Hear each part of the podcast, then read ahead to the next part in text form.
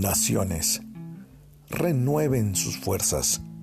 Isaías 41, 1. Todas las cosas en la tierra necesitan ser renovadas. Ninguna cosa creada existe por sí misma. Tú renuevas la faz de la tierra.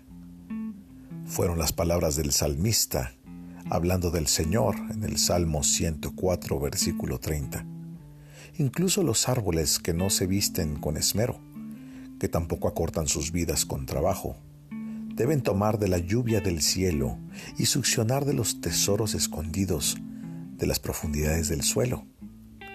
Los cedros del Líbano que Dios ha plantado viven solamente porque día tras día se llenan de savia fresca extraída de la tierra. Tampoco la vida del hombre puede sostenerse sin la renovación que viene de Dios. Así como es necesario reparar el gasto de energía del cuerpo cuando comemos con frecuencia, así debemos reparar el alma, alimentándola con el libro de Dios, escuchando la palabra predicada o nutriéndonos con la tabla de la ley, que es lo que enriquece el alma cuando se deprecian nuestras oraciones, cuando descuidamos nuestros recursos, que pobres y hambrientos a veces nos vemos como santos, que vivimos sin usar de forma diligente la palabra de Dios y la oración privada. Si nuestra vida piadosa puede vivir sin Dios, entonces esta no es de origen divino, si no es un sueño, un deseo tal vez, o una falacia. Pero si Dios la engendra, esperaríamos en Él como las flores que esperan el rocío. Sin una constante restauración, no estamos listos para los continuos ataques del infierno, ni para las severas aflicciones del cielo, ni incluso para las contiendas en nuestro interior. Cuando el torbellino se desate, Pobrecito el árbol que no absorbió savia fresca y que no se haya asido a la roca con raíces profundas. Cuando las tempestades se levanten, ay de los marineros que no hayan afirmado sus mastiles. Ay de aquellos que no echaron sus anclas y que no hayan clamado al cielo. Si permitimos que lo bueno crezca débil, es muy seguro que el mal reúna fuerzas y luchará encarnizadamente para dominarnos.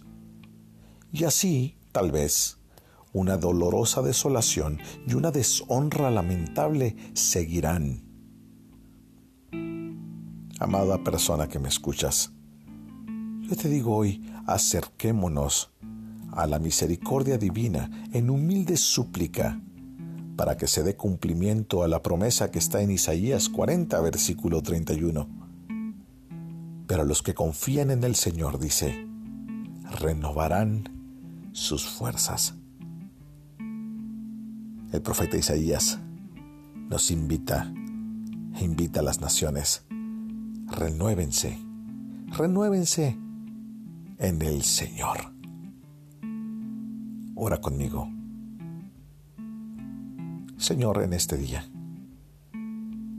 Te pedimos, Señor, que estrenes tu gracia y tu misericordia que es nueva cada mañana en nuestras vidas.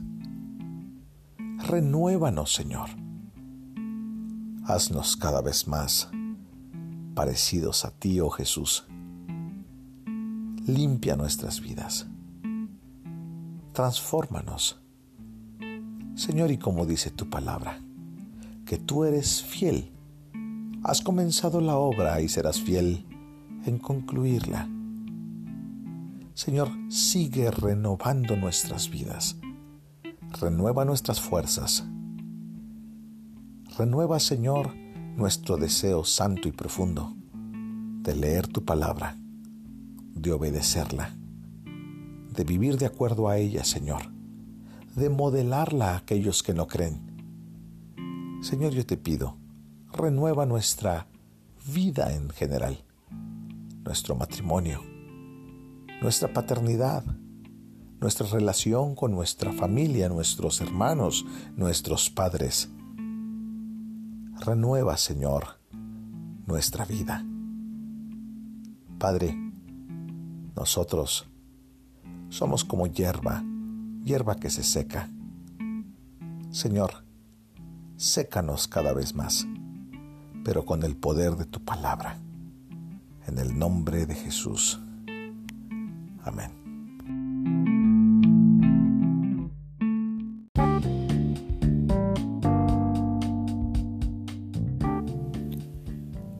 Esta es una obra clásica devocional de inspiración diaria por Charles Spurgeon, en la voz del pastor Esteban Reyes, desde Ciudad Juárez, Chihuahua, México.